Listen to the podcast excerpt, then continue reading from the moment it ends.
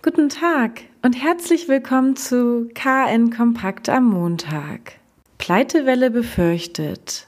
Die Landesregierung fordert, die Insolvenzanzeigepflicht länger als bis September auszusetzen. Die Sonderregelung soll angeschlagenen Firmen Luft verschaffen, um staatliche Hilfen zu beantragen und Sanierungsbemühungen voranzutreiben. Sobald die Regelung ausläuft, erwarten viele eine Pleitewelle. So berichtet etwa die Kieler Volksbank, man sehe die Entwicklung mit Sorge.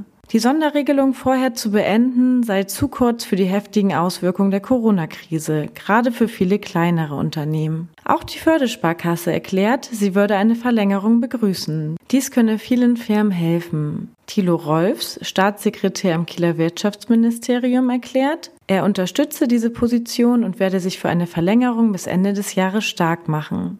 Auf der jüngsten Wirtschaftsministerkonferenz habe man dies abgesprochen. Die IHK Schleswig-Holstein begrüßt den Vorstoß. Sprecher Carsten von Borstel sagt dazu, aus unseren Umfragen wissen wir, dass die finanziellen Mittel in vielen Betrieben weiterhin knapp sind, trotz der Lockerung. Gerade Branchen wie die Reisewirtschaft und die Gastronomie sehen sich hohen Insolvenzrisiken ausgesetzt, obwohl die meisten betroffenen Unternehmen vor Corona völlig gesund waren. Weiter sagt Borstel, viele Unternehmenspleiten können bei rechtzeitigen Sanierungsmaßnahmen außerhalb der Insolvenz verhindert werden. Diese Möglichkeit müssen wir den Unternehmen aufzeigen.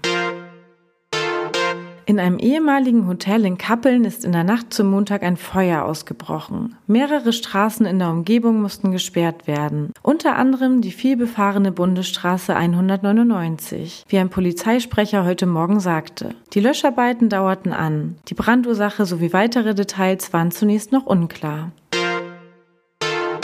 Erstmals seit dem Corona-Shutdown gab es in Kiel wieder einen größeren Flohmarkt. Auf dem Gelände der Lille Brauerei hatten 40 Verkäufer ihre Stände aufgebaut. Unter einem strengen Hygienekonzept, das vom Ordnungsamt genehmigt werden musste, durften sich maximal 250 Personen in zwei Hallen aufhalten. Die Resonanz der Kieler war sehr gut. Am Eingang bildete sich eine lange Schlange und auch die Standbetreiber waren mit ihren Verkäufen zufrieden. Bilder und Eindrücke vom Flohmarkt finden Sie auf KN Online. Wir wünschen Ihnen einen schönen Start in die neue Woche. Weitere Neuigkeiten aus Kiel, Schleswig-Holstein und der Welt finden Sie jederzeit unter kn-online.de.